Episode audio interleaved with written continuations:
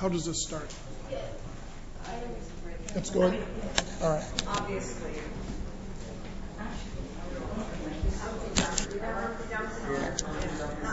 well, Humpty Dumpty, representation action.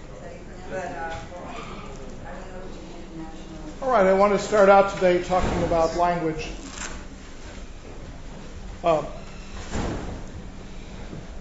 very beginning of the course, I was talking about Indo-European languages as a language family, then subsequently about a subcategory of Indo-European languages known as Indo-Iranian languages that um, form the uh, the precursors of the languages of Iran and the languages of northern India.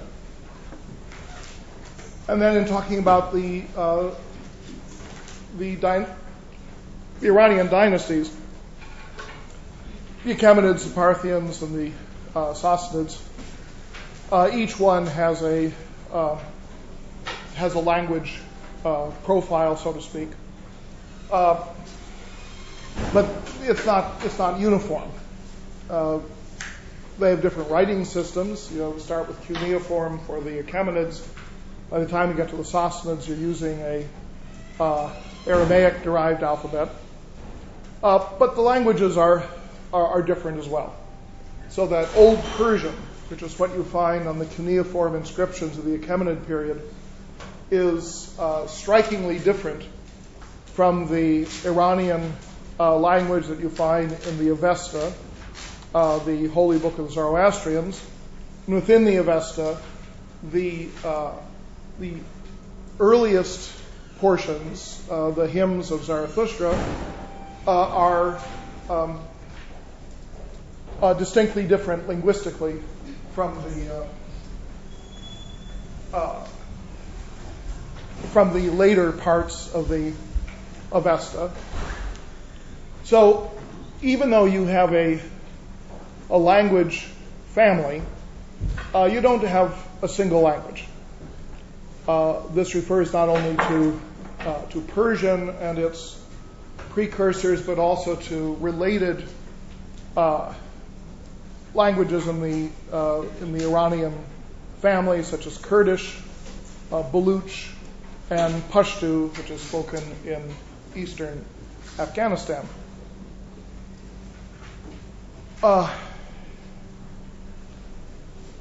What happens that is so striking linguistically is that these differences disappear during the Islamic period. Not entirely, but to a very large extent. And you get a replacement in the form of a single, comparatively uniform language uh, throughout the, uh, the literate Persian, uh, uh Persian speaking area. You still have some languages that do not have a developed literary formation, such as Kurdish or Baluch or Gilaki or Tati uh, or Pashto. But Persian becomes a single language. And of course, what is striking about this is first, that it is a language that is written in the Arabic script, and second, that this is the only region of the uh, of the caliphate, of the territories conquered by the Arab armies, that retains uh, its linguistic identity and expresses it in the form of Arabic script.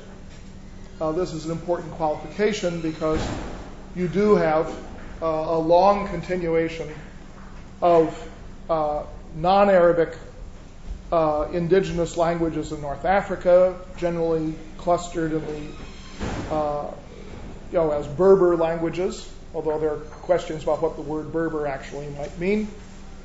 And there are uh, some reports uh, per, possibly semi-apocryphal of uh, prophets who appear in North Africa and who write Qurans in the indigenous language. So that in the coastal areas of Morocco, there was supposedly a uh, prophet who had who had his um, his own scripture. Uh, this is among the people known as the Barghouata. And along the northern coast of um, of Algeria, uh, there was a prophet who's known as Hamim, uh, although those are that's actually the beginning of one of the surahs of the Quran. Many of the surahs of the Quran have simply isolated letters. This is HM is his is his moniker, and supposedly he had a revelation that he expressed in Berber. We don't actually have any surviving uh, text uh, in the Berber language, either in Arabic script or in uh, any other script, uh, prior to oh the 14th century. This doesn't mean, however, that there have not been repeated uh, stories uh, that circulate among people who work in North African history that there is a library somewhere in Algeria that is full of Berber manuscripts. Um, I've heard that story that, you know, somebody who knows somebody who knows somebody who is cataloging the collection, but it just hasn't yet been revealed. And then I talk to someone else and say, oh, that old story, you know, that alleged Berber uh, literary uh, trove has never uh, has never materialized. Uh, the the script in which uh, Berber is written, uh, when it is written, and you do find it in short uh, texts in the southern Sahara among the Tuareg, is um, is a script called Tifinagh.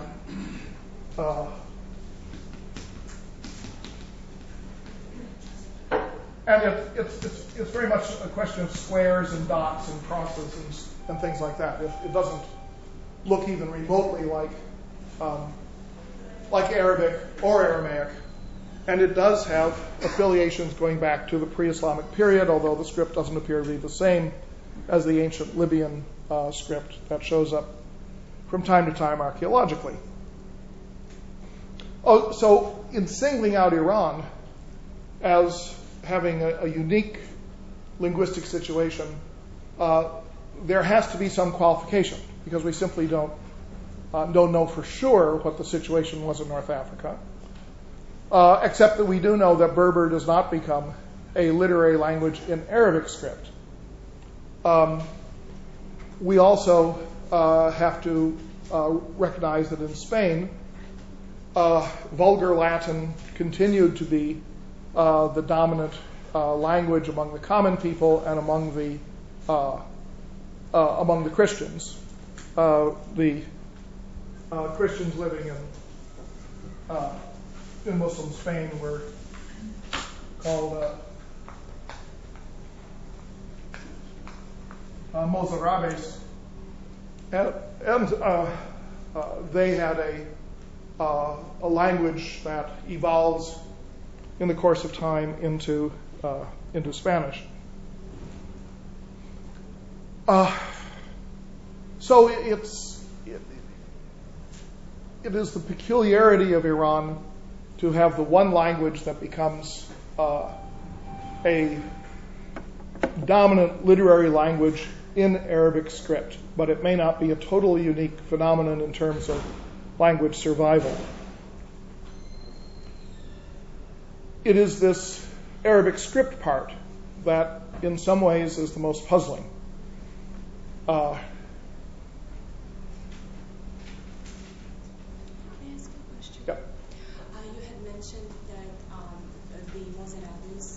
mm. were the Christians who lived in northern Spain, and then their language was taught evolved into modern Spanish?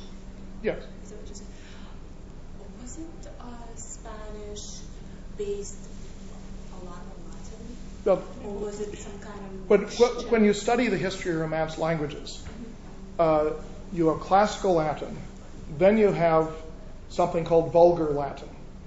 And vulgar Latin, uh, which is basically a technical linguistic term, refers to the popular pronunciations and uh, changes that occur in Latin in different areas. So you have a vulgar Latin in Romania, a vulgar Latin in France, a vulgar Latin in in Spain and Portugal and so forth.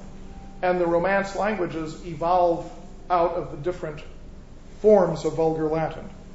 And there's quite a bit of work that's been done on trying to trace why you get a certain evolution in some area that'll be different from another area. It's very difficult to do because uh, finding evidence of how people spoke Latin as opposed to evidence of, uh, of uh, you know, how they wrote uh, is, is, quite difficult. Uh, um, linguists who've worked on this, for example, will look at uh, school lessons that are meant to give correct spelling because, and they assume that the incorrect spelling it probably reflects the local pronunciation, and that school teachers who are trying to teach people who pronounce their Latin badly how to spell it correctly, uh, but uh, and, th- and that gets to be a clue. Sometimes you get evidence coming from traces of the language in some other script.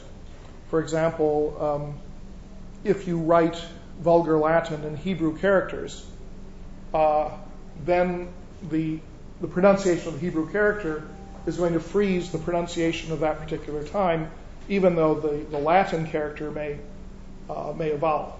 So it's, it's a very uh, complicated area of Romance linguistics, but in Spain, you, you have the evolution of, of Spanish out of Latin uh, with uh, a number of uh, influences, including many influences from Arabic.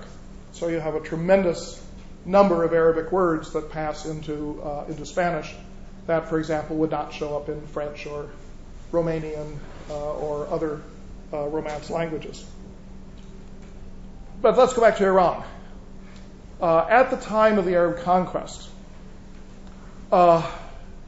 the people whom we would broadly identify as speakers of Iranian languages are divided into a substantial number of languages.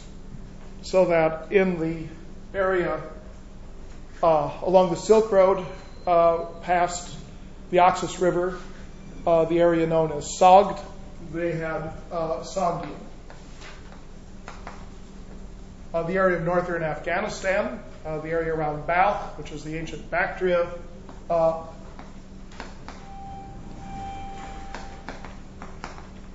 uh, you have Bactrian.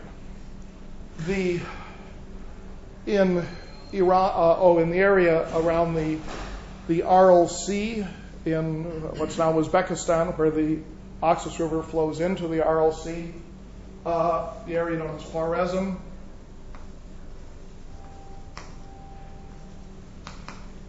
you have Khwarezmian. In the area of the Sassanid uh, Empire, uh, we have early sources that report three different versions of Persian. Uh, one of them is called uh, Pahlavi. Uh, one is called Parthian.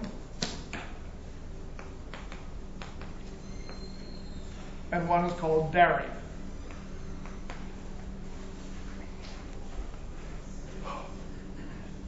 Students of Iranian linguistics have spent a lot of effort trying to determine exactly what the differences were among these three, and it's it's hard to uh, it's hard to be very certain. The word Dari, for example, is used today as the name of the um, of the Persian that is spoken in Afghanistan. Uh, you go north of Afghanistan, uh, and the language Persian language spoken there is called Tajik.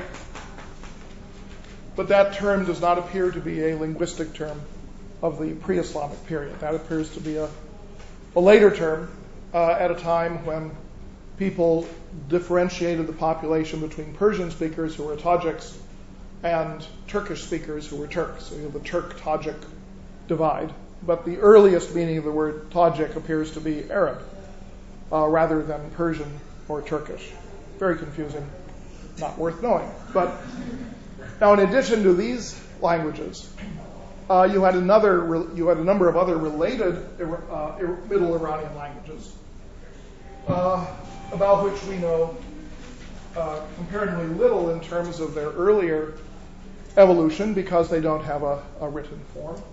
But these include Kurdish, uh, uh, Baluch, Pashto, uh, Tati, and uh, Gilaki. There probably were others. Uh, Kurdish is spoken in the mountains of western Iran, of, uh, uh, where Kurdistan is now. Baluch is regarded linguistically as a language from northwestern Iran, but it ends up being spoken in southeastern Iran and southern Afghanistan and um, southwestern Pakistan. Pashto is a language of eastern Afghanistan, as I mentioned. Tati was a language spoken in the northwest of Iran, uh, the area known as Azerbaijan, and uh, also probably in what is now the Republic of Azerbaijan. Uh today, it survives in a very peculiar form. It is the uh, it's the normal everyday language of Jews uh, in Baku in Azerbaijan. They speak this Iranian language that otherwise has virtually disappeared. Uh, Gilaki was spoken in the area of Gilan, which is one of the uh, provinces along the Caspian coast. Uh, the point I'm trying to make is that you had a lot of Middle Persian languages and dialects and a lot of diversity. And it has contributed to a question that gets asked and never gets answered, which is was there any concept of Iran as a linguistic entity uh, in the uh, Sassanid uh, or the uh, early Islamic period, as opposed to the concept of Iran as the realm of the uh, of the Shah. Uh, was this a you know now we think uh, now we recognize Iranian as a linguistic term, but to what degree was there any sense of a linguistic commonality? it's very very hard to tell and it's assumed that there were substantial local dialectical variants. Uh, many of these languages had their own distinctive handwritings or their own distinctive uh, writing systems. So they might have uh, a base in the Aramaic alphabet, but it would be adapted to their, their particular version of the language. or else they had no written form at all that has that has survived. There is a belief um, that Khwarezmian once was written in Arabic script in the early Islamic period, but evidence of this has pretty much vanished, and the language itself has totally vanished, uh, been supplanted by um, by Turkish, which is spoken in Khwarezm today. Spoken where? Khwarezm. It's that oasis area at the southern end of the uh, Aral Sea. The Aral Sea is on your map. Uh, you know, if you want to look at it, it's just east of the Caspian Sea. You can see the Oxus River uh, flowing into it. So, why does Persian emerge as a uh, a as a written language, B as a written language written in Arabic script, uh, and C as a language that is understood uh, all the way from um, Central Asia to uh, to Iraq. It becomes a uh, a universal language for all Iranians. The, the scholarship on this um, is, is, fairly extensive in terms of, of the, the, grammar and morphology and so forth. In other words, um, uh, you can read quite a bit about the origins of New Persian, but very little that puts this in any sort of historical context. Uh, the earliest materials that show up that have survived uh, seem to come from around the 830s or 840s, around there. And they're scraps of poetry uh, written in praise of Persian um, or Iranian rulers or dignitaries in different parts of Iran. And they have virtually no reference to Islam uh, in them and virtually no Arabic vocabulary, but they're written in Arabic script. Because this is the earliest stuff that, that survives, uh, much of the discussion of, of Persian as a language has focused on, on royal courts and whether you had Iranian speaking uh, rulers who patronized or who uh, allowed themselves to be flattered by uh, poets writing in the Persian, in this new Persian language. And I think this is this is an error. I think this is one of those things where the fluke of preservation has led people to think that what is preserved must be must be representative of what at one time existed.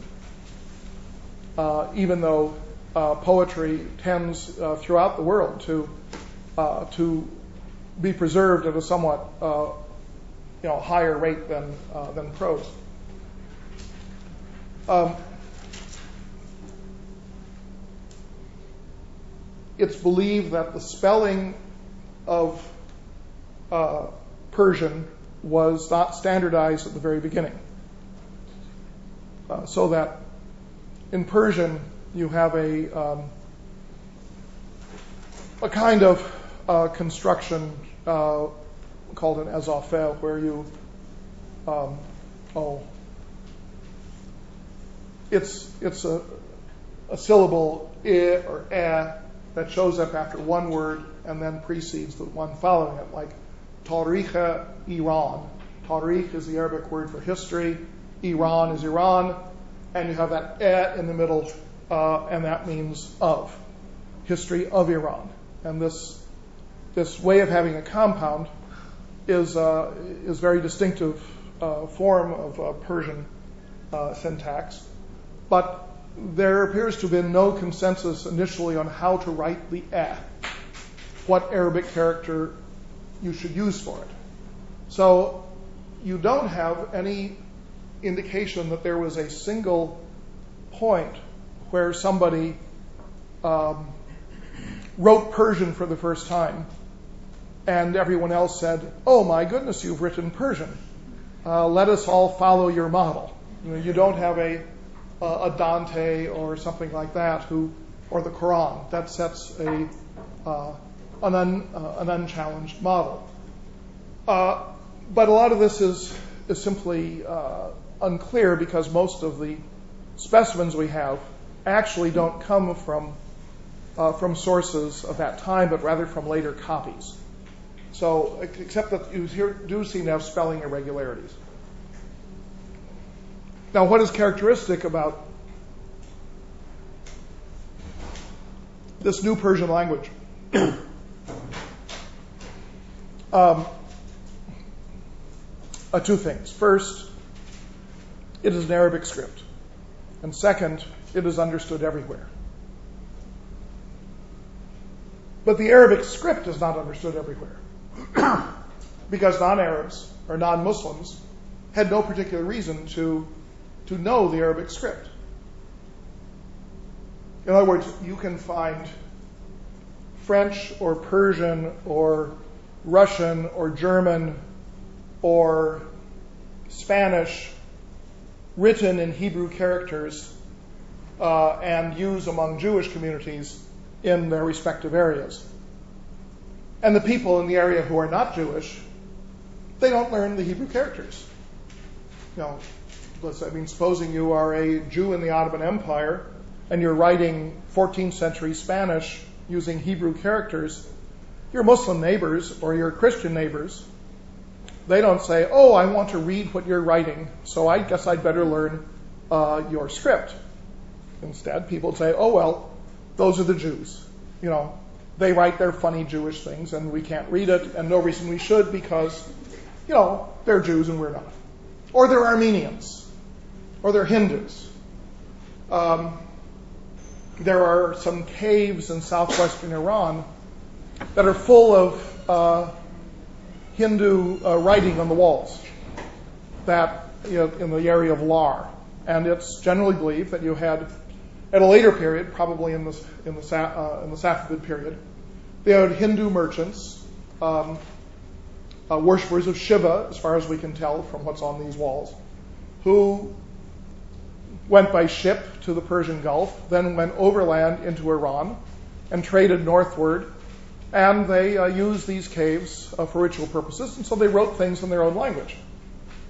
Um, this is considered a fairly common uh, pre modern form of, of uh, differentiation of trade. So that Armenians write business letters in Armenian to other Armenians and nobody else can read them. Jews write business letters in Hebrew to other Jews um, or in Hebrew characters. Uh, nobody else can read them. The language doesn't have to be uh, uniform uh, but the script is normally uniform.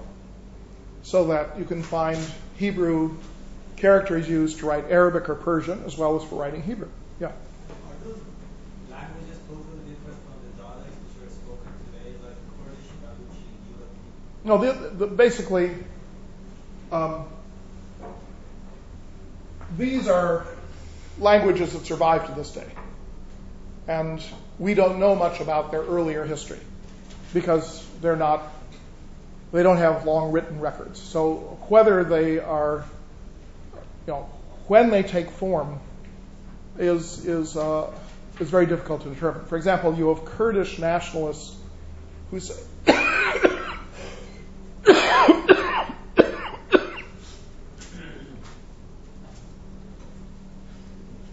who say that Kurdish is the language of the Medes and therefore the Kurds were there before the Persians because they're in the same area. But we don't actually know what Median was like. So whether Kurdish comes from Median, all you have is a geographic uh, overlap. So when you say the Persian was understood all over, do these people also uh, understood language which is known as standard Persian language today? Yes, almost everyone in Iran today. Uh, bilingual? Or? Yes, they're bilingual. Uh, you know, the last time uh, there was a census before the revolution, uh, people had to put down on their census sheets what their mother tongue was. It was embarrassment for the government because it turned out that uh, less than 50% of the Iranian population was made up of native Persian speakers. And so they promoted um, Gilaki to being Persian. And they added the, the, the Gilaki speakers to the Persian speakers in order to get over 50%, uh, because it was very important for the Shah, who had built the notion of, of Persian nationalism, that the country be a majority uh, Persian speaking country. But in fact, probably um, it was not a majority Persian speaking country in the 1950s, and it may not be today. Uh, but virtually everyone in Iran speaks at least two languages. Although they don't tell you about this. It's just that, um, you know, oh, well, of course, my grandmother was, was Azeri. And so, yes, I do speak Azeri. Well, yes, I speak Arabic. But, um, but you still have the notion that Persian is, defines the country. So, one of the characteristics of Persian is that it gets understood over a tremendously broad area uh, including among people who are not, uh, you know, who actually in their home may speak a related dialect or a related uh, language. Uh, linguistically, uh, New Persian, as it's called, that Persian written in Arabic script, is a phenomenally simple language. It has no genders. Uh, it has no case endings except occasionally for an objective uh, uh, case ending in raw. It has an extremely simple verb structure, so that a tremendous number of verbs are simply a um, noun or adjective with a verbal accompaniment, you know, Kerdan or Zadan. That simply turns it into a verb. And it becomes, uh, particularly for people who know any other Indo-European language, such as English, it becomes one of the easiest languages in the world to learn. Uh, and one of the hardest to be really, really good at. Uh, because, as with other simple languages, uh, you know, superior attainment of the language is often uh, very, uh, very flexible and idiomatic and uh, and difficult to, to achieve. Yeah. Well, you said there's no equivalent to the Quran or Dante for Persian, but would you say that the Shahnameh would play a similar role?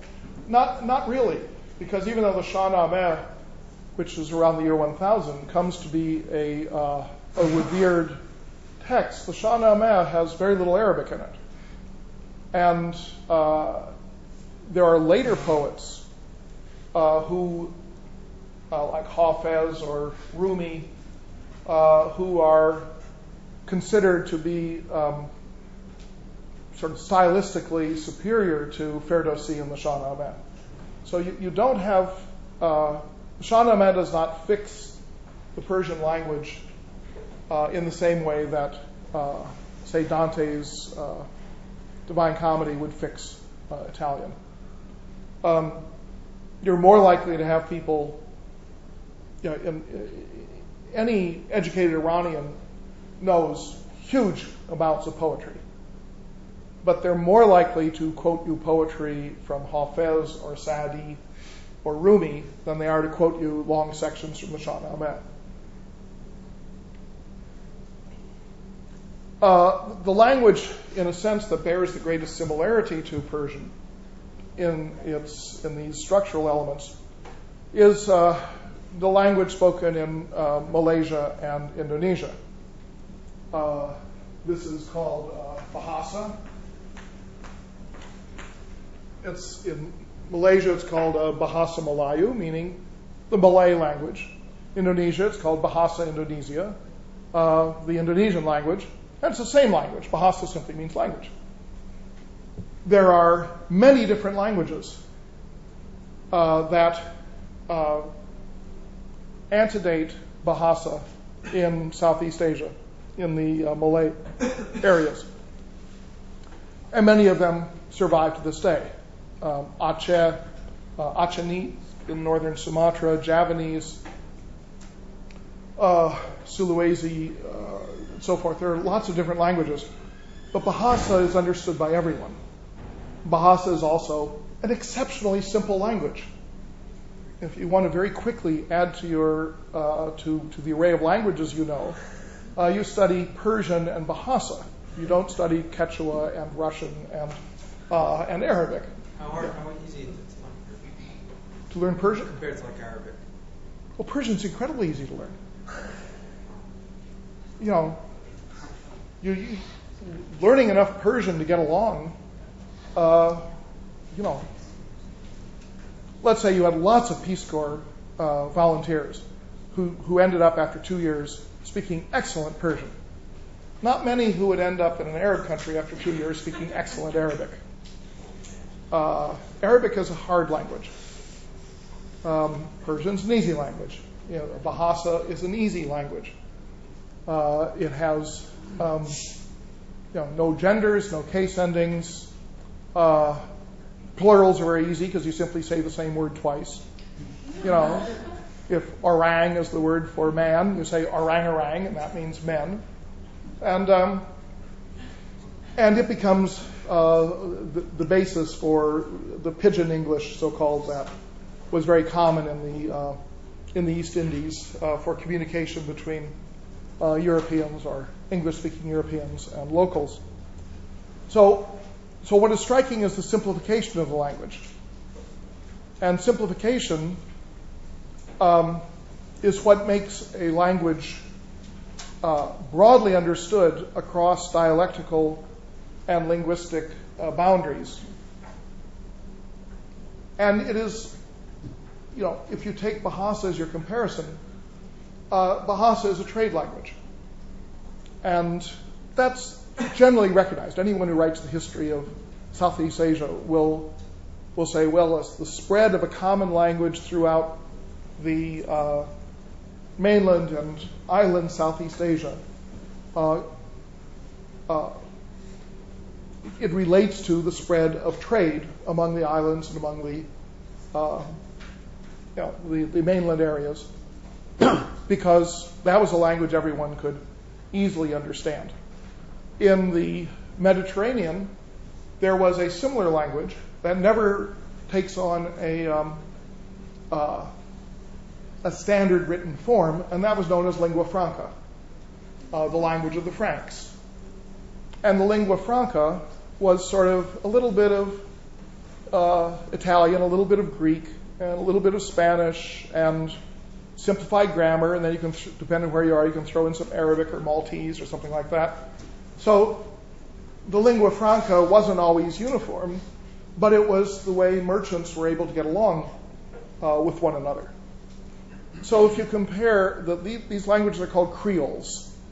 Uh, they are simplified uh, tongues that allow uh, easy interaction among communities who, by preference and by native upbringing, may actually uh, be much more happy speaking a specific language.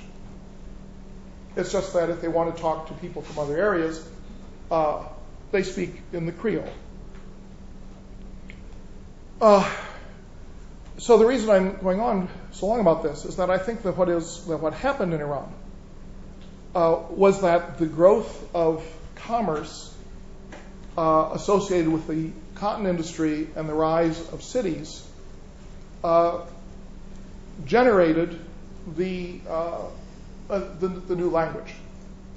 In other words, as long as you had this area divided into principalities or fairly uh, enclosed regions that didn't have a lot of interregional connection, well, then everyone spoke their own language.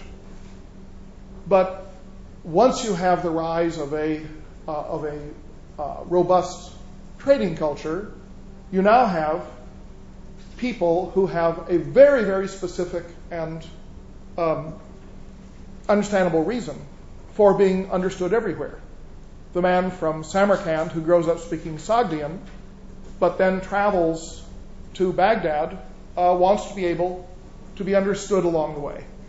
And so he's understood in this, in this trade language. But as with what you have with the Armenians or the Jews, the, trade language is written in a script that non Muslims don't understand. So it's, it, it, it has sort of two conflicting tendencies. One of them is to become uh, universally accessible across an enormous geographic area, and the other one is to remain uh, parochial within the religious community of the people who know the Arabic script. Uh, the Zoroastrians, prior to the 13th century, um, continued to write in Middle Persian script. It's only after the 13th century that you begin to have Zoroastrian works written in Arabic script. Uh, so there was, you know, writing in the in the script of the conquerors was something that people who were not Muslims did not choose to do, nor presumably did they choose to uh, to learn how to read it. So I think that New Persian is not the language of of local royal courts uh, so much as a language of merchants, and that it is a classic uh, trade language. Um, as such, it would have generated a substantial amount of, of material, but probably in the form of um, uh, merchant correspondence. And that does not get preserved. So that uh, in Cairo, you had a similar phenomenon for Judeo-Arabic, which uh, where you had a voluminous amount of writing that was done in Hebrew script, but in Arabic language uh, by Jews who were based in Cairo or elsewhere in Egypt and traded and sent letters to India or letters to Syria or letters to Spain or to Italy uh, to, uh, to fellow merchants. Uh, because there was a um, taboo on destroying anything written in Hebrew script because it might contain the name of God and it would be a sin to destroy the name of God, uh, disused um, written materials would be put in a uh, in a basically um, you know a dumpster. Uh, you know you throw it someplace to be preserved, uh, and and you wouldn't burn it, you wouldn't bury it, but you wouldn't go back and read it. And it turns out that in one uh, old synagogue in Cairo, in southern Cairo, uh, the original Muslim settlement of Fustat, um, that treasure house uh, that, or that dumpster survived. And throughout the 19th and 20th centuries, scholars began to, to analyze every scrap of material in it. Thousands upon thousands of documents and books and pages written in Hebrew script. Some of them in Hebrew, most of them in Arabic. Um, so for Cairo, we have like thousands of letters of businessmen, of Jewish businessmen. Uh, but outside of Cairo, essentially no letters from Jewish businessmen, because that sort of thing doesn't survive. Uh, if you want to look into that, uh, there's a book by S.D. Goitein, Shlomo Dov Goitein, called A Mediterranean Society, which is a five volume study of the Jewish community of Cairo based on the documents found in the in this uh, treasure house, which is called uh, a Geniza. Uh, and the Geniza documents are one of the great troves of medieval uh, medieval documentation. Um, you you can find out more about what medieval life in the Islamic world is like reading Goitein's books uh, than reading any number of Arabic chronicles that don't really give you the texture of everyday life. What's his first name? Uh, Shlomo, S H L O M O, S D Goitein. Um, it's actually not very related to the Iranian history, but to the Jewish life in the Mediterranean. I once heard from a um, Sephardic cohort of mine um, that uh, Jews who were expelled during the Andalusian tragedy, tragedy from Spain Mhm. Went to Italy and were accepted in Italy because they brought wealth with, with them and also the old tradition and culture that was not known to Yeah. Europeans.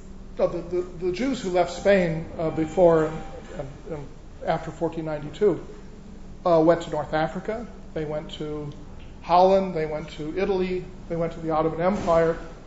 They continued to speak uh, Spanish.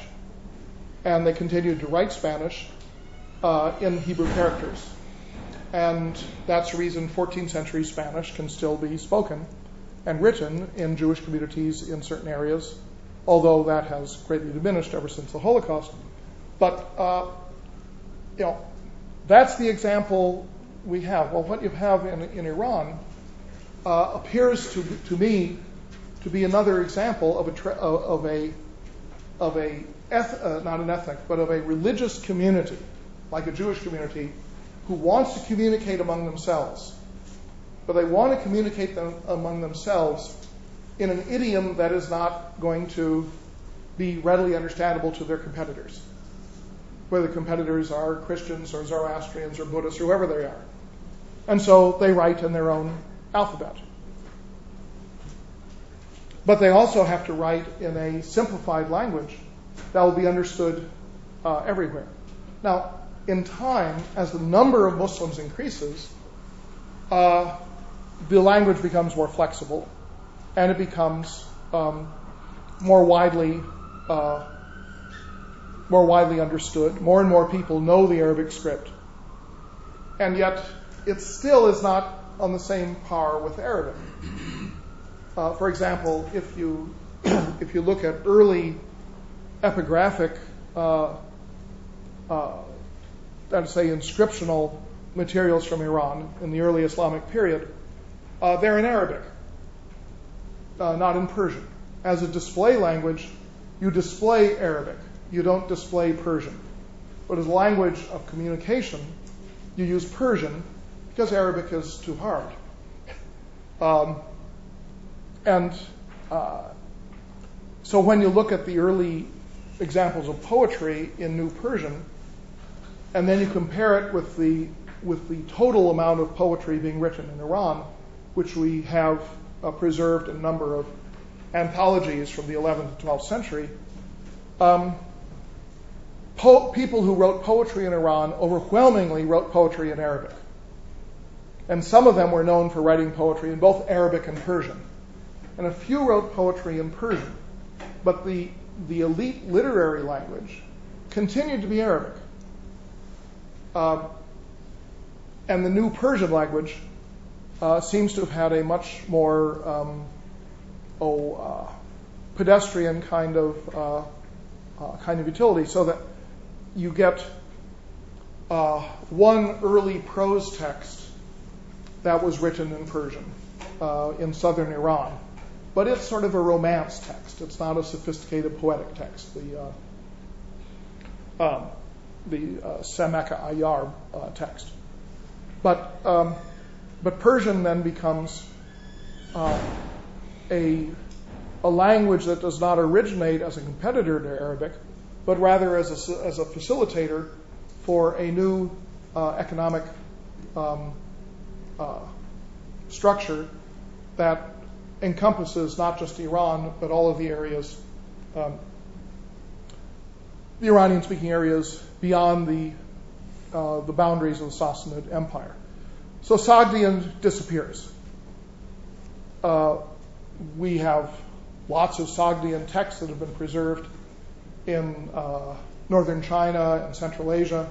But basically, the Sogdian language disappears. It survives. Uh, only in northeastern the, area of far northeastern Afghanistan, where Afghanistan and Tajikistan come together, you have people who speak the Yaghnobi. And the is the surviving form of Sogdian. But at one time, that would have been the general language. So you have some fragments of surviving languages, but Khwarezmian disappears entirely. Sogdian disappears almost totally. Uh, and whatever these distinctions between Pahlavi, Parthian, and Dari may have been, they get mushed together into a single uh, New Persian language. Um, yeah. Was Sogdian also grammatically simple? No. Um, the the Indo-Iranian language family is um, grammatically really complicated, so that um, say, Vedic Sanskrit is just appallingly uh, complicated. You know, it has, I think, uh, eight aorist tenses. That means that you have a verb and you have eight past tenses uh, that you have to be able to identify and distinguish, even though they're all basically the past. Um, I think Sanskrit it goes down to four aorists you know, one of the mysteries of linguistics is why early languages are so complicated and languages that uh, grow up later uh, tend to become simpler and simpler, uh, like English. And presumably it's because they're, they're engrossing a larger and larger uh, population of people who have to have some sort of common, uh, common means of communication.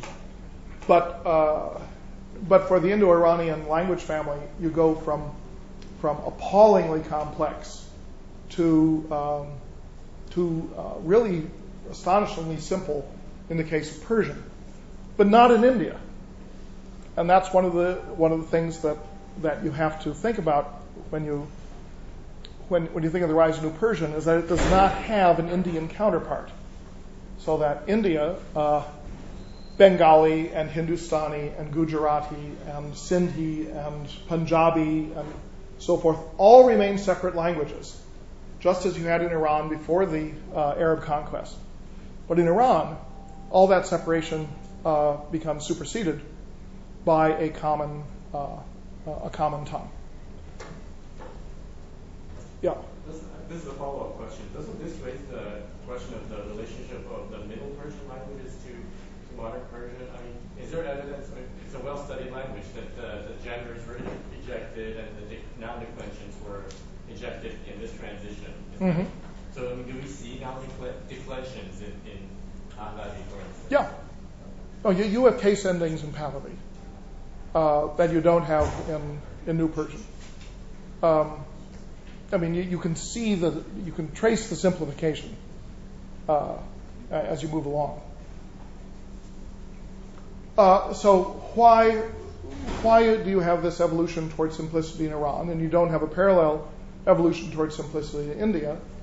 Uh, to my mind, the, the, the one thing that stands out is the fact that you have this overwhelming change in the Iranian economy, in which you start to have a uh, a broad and uh, uh, very prosperous trading economy uh, in a country that had only very small cities and very little in the way of trade, uh, uh, prior to uh, the coming of the Arabs.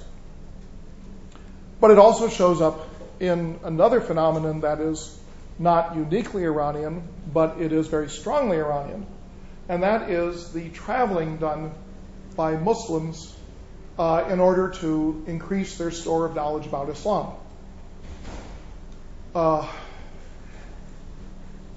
The, uh, phrase in Arabic. Uh,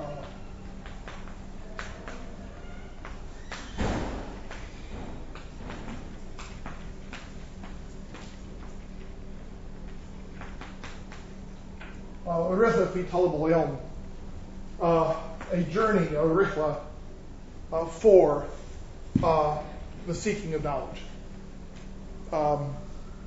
This notion of, of being a, a, student or a seeker you get in Talib is the same you have in the Taliban, which literally means the people who, the students. Uh, but particularly students who are, uh, who are studying uh, uh the faith. So the notion that you travel for studying the faith uh, becomes a standard phenomenon in early Islam, but a phenomenon that applies overwhelmingly to people east of Baghdad and much less to people west of Baghdad. Now, you can find in, let us say, Spanish uh, biographical dictionaries, you can find that many people in Spain, many scholars in Spain, did travel to Cairo or Baghdad to, uh, in search of knowledge. But this doesn't set in until a century or two later than it, the time when it's become a standard phenomenon in Iran. So that for a uh, substantial percentage, by substantial I mean we're, oh, maybe at most a quarter of the people who studied Islam in Iran would travel extensively to, to learn about the faith. Um, it's not universal. But, uh, but this was considered part and parcel of being a uh, a Muslim. Now, what did you do? Uh, you know, ilm is the Arabic word for science, uh, but um, in the plural, it's ulum, and the phrase that would be used was ulum ad meaning the sciences of the faith, the sciences of the religion. Of the sciences of the religion, uh, we have there's a fixed list of these, such as uh, Arabic grammar, um, variant readings of the Quran, and so forth and so on.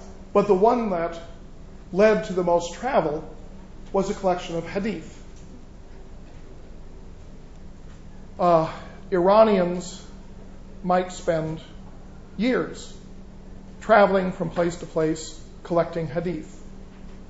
Other people might as well, but the Iranians did it at a vastly higher pace than anyone else. So that uh, these sayings of the Prophet, these hadith, when they ultimately become to be uh, uh, uh refined and winnowed and uh, cherry picked and collected so that you finally get six, um, six definitive compilations of the most reliable sayings of the Prophet, all of them are made uh, in Iran or, or, toward the east. Uh, there are no collections of, of uh, you know, canonical hadith made in Syria or Iraq or Egypt or North Africa or Spain. This is what this was done in Iran. Uh, students of the history of Islam tend to kind of pass this over because they like to think that the Arabs did everything. Uh, but in fact, uh, the Iranians did most of what was done. Now, how and why did they do this? uh, it's very hard to know how this originated in the first instance because there is a huge scholarly debate over the origin of hadith. These are sayings of the Prophet Muhammad or anecdotes talking about what he did or um, something like that. I mentioned this before. Uh, there has been a school of thought that has developed among Western scholars ever since the beginning of the 20th century and the work of Ignaz Goldziher, then later uh, Joseph Schacht at Columbia become a, became a major figure in this, that gradually became more and more extreme and led to the, uh, to the hypothesis that none of the hadith have anything to do with Muhammad, that all of them were invented um, generations after Muhammad's life, and they were invented um, and put into circulation in connection with Muhammad's name simply to make them uh, seem more, uh, more important. Uh, the professor at Columbia, who was noted for this, Joseph Schacht, um, said they were put in circulation because they arise at the same time as Islamic law. And Islamic law, in his understanding of it. He was a scholar of Islamic law. Islamic law took form in the Abbasid period. Uh, nowadays, you people would say it's more likely the 10th century than the uh, than the late 8th or the 9th century for Islamic law. But in any case, Islamic law does not date back to the time of the Prophet. So Schacht argued that when you had lawyers trying to decide what constituted Islamic law, they would think of a law they wanted, then they would think of, some, of something that Muhammad could have said about it. And then they would, you know, they would say, okay, Muhammad said such and such, and then it becomes a basis for the law. Yeah. But then how do they form that big chain of narratives in place? Well, that, yes. Then supposedly they tell to someone, they tell someone else, and then it gets recited with a chain of narratives. And so the the people who believe in the invention of hadith regard all of the early steps leading back to the Prophet himself as being fabricated. Um? Well, it, it's, it's become a very, uh, a very, very uh, difficult scholarly, uh, scholarly argument. Um, everybody agrees, whether Muslims or non-Muslims, that a tremendous number of hadith were simply invented by somebody. Um, in some cases, it uh, it's fairly clear. So, so you let us say, oh, if you have a government that fails in the year 150, you'll have a hadith that says, Muhammad said that in the year 150 you would have the collapse of government. So you have uh, prophetic hadith, uh, ones that are clearly self-serving from the point of view of uh, of giving a prophetic um, underpinning for a later event. So everyone can agree that those are uh, that those are fraudulent. Um, others uh, simply you know, it's, it's hard to explain how in the world anyone even invented it. I mentioned one before about the um, a hadith in which there's an anecdote told by Muhammad's mule, uh, Muhammad's donkey, on the basis of what he heard from his father and from his grandfather and so forth. And so you have a hadith that hinges on words spoken by Muhammad's donkey. Nobody really believes. Uh, the, the, Ayatollah who brought this to my attention, he said, "Well, of course I'm supposed to believe this, but I really don't think that Muhammad's donkey talked." but the, aren't the Shia Hadith collections a lot different? I mean, they're, they're a bunch different that they don't classify them as Sahih or they, they, they always like. The, the, the, Shia, the, the, the Shia Hadith collections um, largely go back to the sayings of the Imams rather than to Muhammad or Muhammad's immediate successors in the caliphate like Omar Abu Bakr. So the Shiite collections are different, uh, but the process in which they they come into being probably is not substantially different. Um, okay, everybody agrees that some hadith were fabricated, and Muslim scholars uh, in the ninth century became very concerned about how to distinguish true from false. And they adopted a formalistic practice in which they said that the, that the chain of, of authority the isnad, that part of the hadith that says, I heard from so and so, heard from so and so, heard from so and so, back to the Prophet, they would scrutinize the isnad and determine whether it made sense. That is, say, if you have an isnad that goes from A to B to C, what happens if uh, if B died before A was born, and therefore you have a, a, a gap. Uh, or A lived in uh, Samarkand and B lived in Yemen, and you don't have any evidence that A ever went to, to Yemen. So you have this kind of scrutiny. And ideally, what you would do was that you take a common text, a common message in the hadith, and you would hope that would be triangulated through more than one isnad. So you would have A heard from B heard from C, the following text, and X heard from Y heard from Z, the following text. And through this triangulation, you'd have more than one uh, solid isnad. Uh, and they thought the probability that this was invented uh, would be very low in that case. And so that that uh, that hadith that had a solid isnad was called sahih, meaning sound. Then there was a whole range of classifications of those that were weak, and they were uh, called da'if, uh, meaning weak. Uh,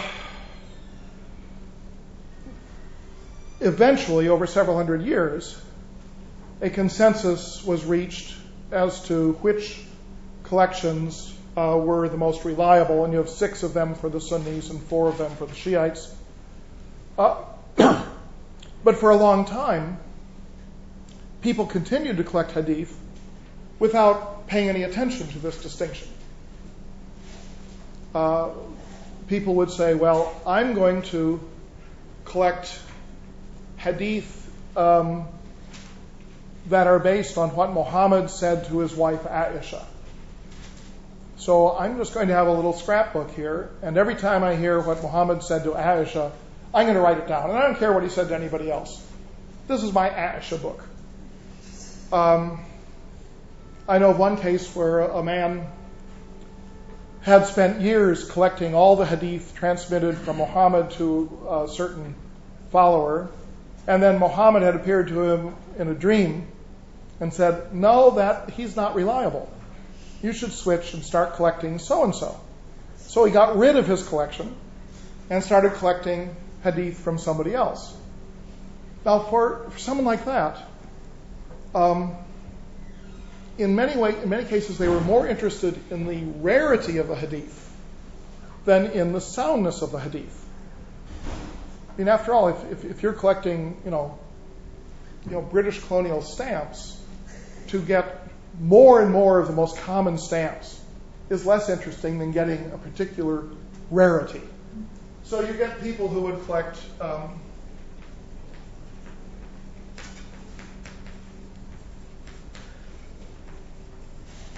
uh, al hadith, meaning uh, rarities. Well, how do you collect a rarity? Uh, it appears that in Muslim communities, urban communities, uh, very little of this uh, hadith reciting was done in villages. Uh, there are few people we know lived in a village, and people would come and make a pilgrimage to the village and uh, and study with them. But generally, someone who was holding a class reciting hadith would be in a city. So if this is a a part of the growth of the cities in Iran. Um, as far as I can tell in, uh, in quantitative studies, it appears that at any given point in time in a substantial city, you might have, well, maybe a dozen people who are teaching hadith. You wouldn't have hundreds. Uh, and pretty much everyone in the same age cohort would study under the same people. And you would start studying uh, hadith somewhere between the ages of five and eight. And you would continue studying hadith or going to hadith classes uh, pretty much until the age when we would graduate from high school. In other words, this would be your, your, you would take other classes where you learn the Quran and learn how to write Arabic. But for anything other than the Quran, you would start out by spending uh, 10 years of your life going to hadith classes. And you would go to the same classes. Now, if you if you were five years old and you were a Persian speaker and you didn't know Arabic, uh, what would you do? Well, your dad or your uncle would take you to the class. And he, he would tell you, now sit still, I'm going to write down this hadith for you. But remember, you came to the class, so you heard this person personally. And you can just use my notes when you grow up. Uh, so you had little kids being taken to class by their older male relatives. And why would they do it? Because they wanted to uh, to make the number of steps between them and the prophet the smallest number possible. This is what was known as having a high isnad. Uh, you have some scholars would say, you know, people who make a fetish of having a high isnad are not good, faithful Muslims. But most people wanted to have a high staff. So the ideal in in studying the hadith of the Prophet was to have very, very young children studying with very, very old men. Um, whereas having, you know, a newly minted um, you know, 32 year old PhD uh, teaching a lecture course to a 18 year old student, well, that would be stupid. I mean, uh, you know, we, we evolve an educational system that puts the emphasis on the, the middle of the age table and regards old people as ineducable and young people as too young. Uh, whereas uh, for the sciences of the faith, there was a great emphasis put on uh, bringing the old people in contact uh, with young people so they'd have a high isnad. But still, if you go to the yeah. Oh, how do you spell that? Isnad. Uh, this word here. Um, so if you go to the classes on hadith in your town, how are you going to ever hear anything that's unusual? Because you're hearing exactly what everyone else hears. And so you travel. And you travel in search uh, of ilm. Uh, that's the way you find out the unusual stuff. So we know people who, you know, in biographical dictionaries will list uh, the cities and countries that people traveled to uh, in search of knowledge. And then they would come back, and then they would say, Ah, when I was in Yemen, I heard the following hadith from so and so. And then say, Oh, it's one from Yemen. put in my Yemen book. Um, but this was happening on a very, very large scale. Now, how did people support themselves when they traveled? Uh, they were engaging in commerce. So that this traveling in search of knowledge is part of the growth of the export economy uh, of the Muslim uh, faith community in Iran. That as people are um, traveling to sell cotton cloth, or a young person traveling with his father or his uncle, very often your first travels would be taken with older male relatives, so you learn how to do it, and then you later do it in your own uh, in your own fashion. Um, uh, the, the the practice of traveling in search of knowledge becomes another uh, reflex of the uh, of the growth of an interregional uh, export trade, and that in turn fosters the spread of the Persian language uh, as a trade language, so that these people are talking to each other. Now they're all operating religiously in Arabic. The Hadith are always recited in Arabic, but you know, once they get outside of the Hadith class, uh, they don't continue speaking Arabic. Uh, they speak Persian. That's their uh, their native tongue. Um, now, the fact that the largest number of hadith uh, collectors comes from Iran, and that all of the uh, canonical collections of hadith are put together by Iranians, um, is another way of, uh, in my view, of validating the hypothesis that Iran's economy uh, took off at this time. I mean, you, you, simply can't have that many people traveling if they don't have some means to support themselves uh, while they travel. So that the um, the growth of the cities uh, in Iran uh, becomes part and parcel of the growth of this of this uh, religious practice of traveling in search of knowledge. Now, you have cities elsewhere. You have cities in Iraq, you have cities in Syria, cities in Egypt. But those cities, the, the commercial leadership in those cities was very often made up of people who were living in the cities before the Arab conquest. Uh, you had Jewish trade networks, you had Christian trade networks, um, variety of trade networks. For the, the Muslims don't appear to become as central to the growth of commerce in the areas outside of Iran as they come to be with the areas inside Iran. Because the cities in Iran are going from essentially almost nothing to enormous uh, size, and overwhelmingly they're Muslim cities. Whereas Damascus, at the time when the caliphate is based in Damascus, is primarily a Christian city. Uh, the caliph lives there and his court lives there, but everyone in town is a Christian. And the same thing would be true of Aleppo or uh, Alexandria or places like that.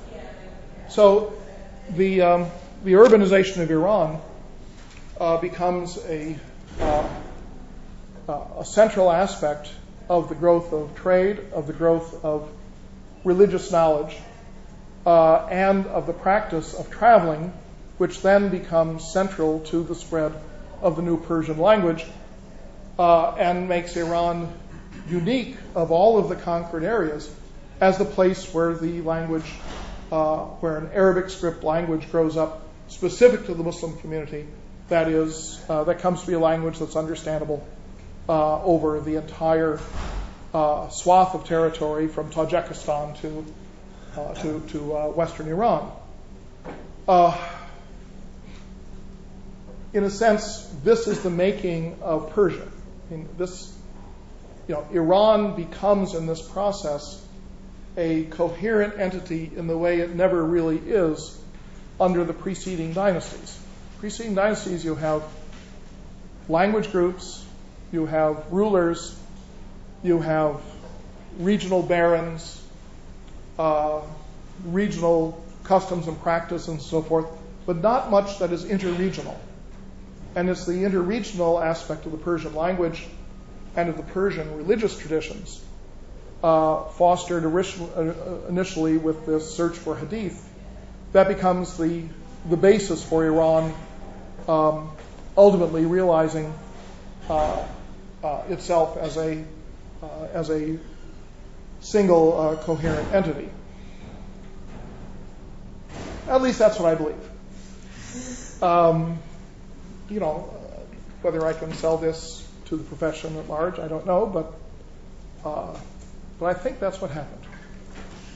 And I'll tell you some more things that happened next uh, next Tuesday.